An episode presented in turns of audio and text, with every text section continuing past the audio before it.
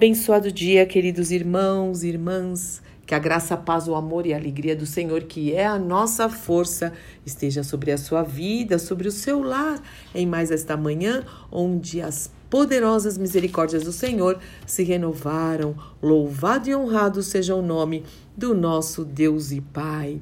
Mais um dia se inicia, mais uma semana está começando e nós afirmamos a nossa fé no Senhor, nós afirmamos nossa fé na palavra de Deus, nas promessas do Senhor para as nossas vidas. Não vivemos por aquilo que vemos, nós vivemos por aquilo que nós cremos é, correndo com perseverança a carreira que nos está proposta, olhando, olhando firmemente para Jesus, autor e consumador da fé. Então vamos mesmo começar uma semana na expectativa daquilo que o Senhor fará em sua vida e também através da sua vida. Se prepara, lembra que você, nós somos agentes de transformação. Estamos aqui nesta terra dos, dos viventes para pregar as boas novas do Evangelho, para vivermos as as boas novas do Evangelho em nome do Senhor Jesus Cristo. Então vamos lá juntos com a ajuda do Espírito Santo de Deus. E eu quero trazer uma palavra de fé, de ânimo, de encorajamento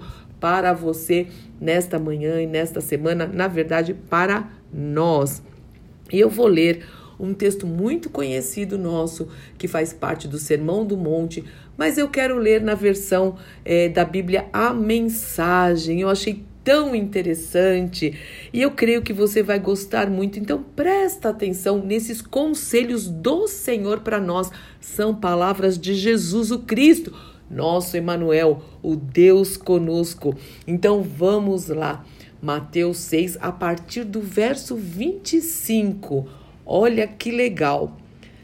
Se vocês se decidirem, se vocês se decidirem por Deus, vivendo para cultuá-lo, não ficarão aflitos com a comida que terão que pôr na mesa ou se o guarda-roupa está fora de moda. Há muito mais coisas na vida que a comida que vai para o estômago. Há muito mais coisas para se ver que as roupas que vocês usam. Olhem, Olhem para as aves livres e desimpedidas, não estão presas a nenhum emprego e vivem despreocupada aos cuidados do Senhor.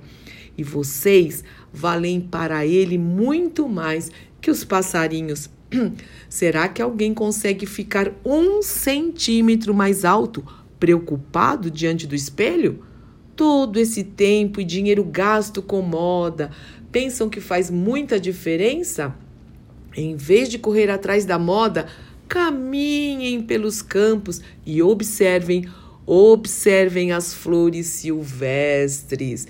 Elas não se enfeitam nem compram, mas vocês já viram formas e cores mais belas? Sim, elas são lindíssimas.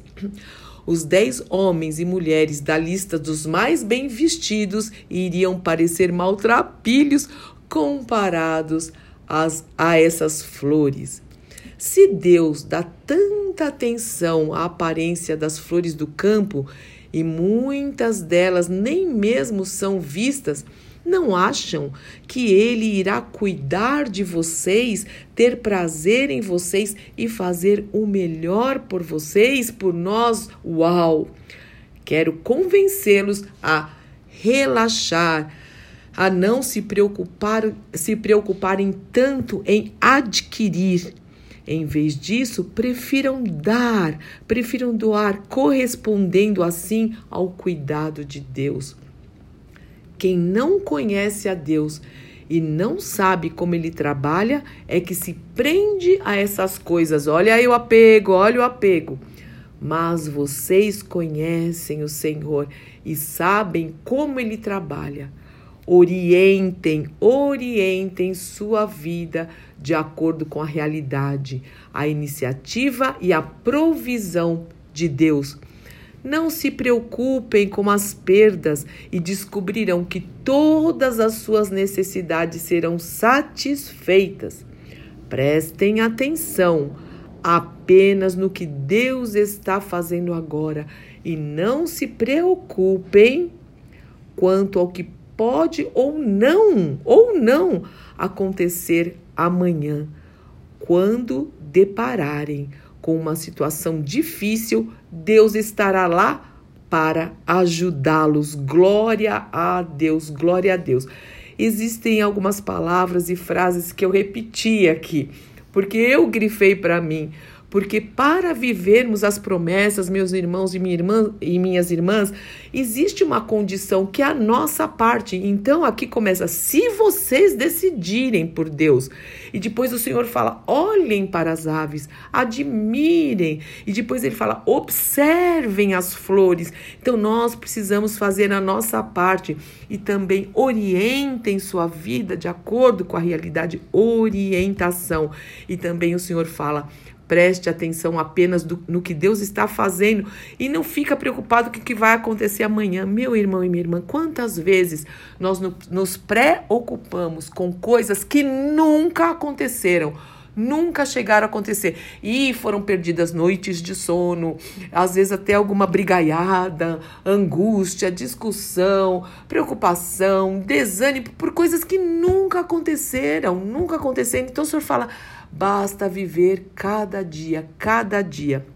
Haroldo e eu, nós temos uma oração é, diária, é, quando nós estamos no nosso momento, né, no nosso, no nosso secreto, juntos, tem o particular, né, cada um faz separado e tem o juntos.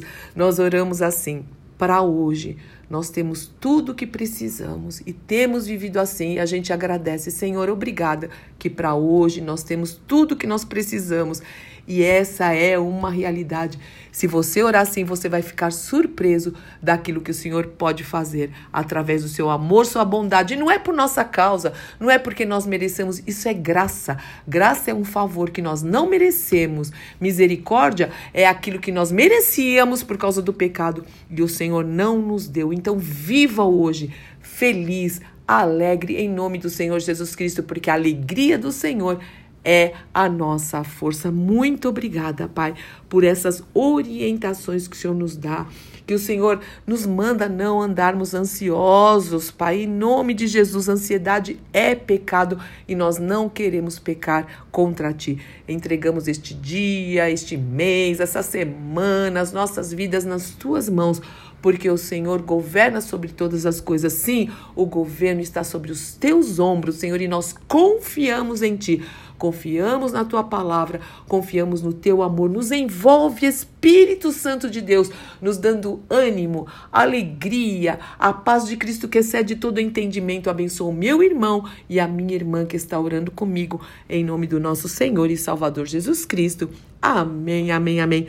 Deus te abençoe muito, em nome do Senhor Jesus. Eu sou Fúvia Maranhão, pastora do Ministério Cristão Alfa e Ômega, em Alphaville, Barueri, São Paulo.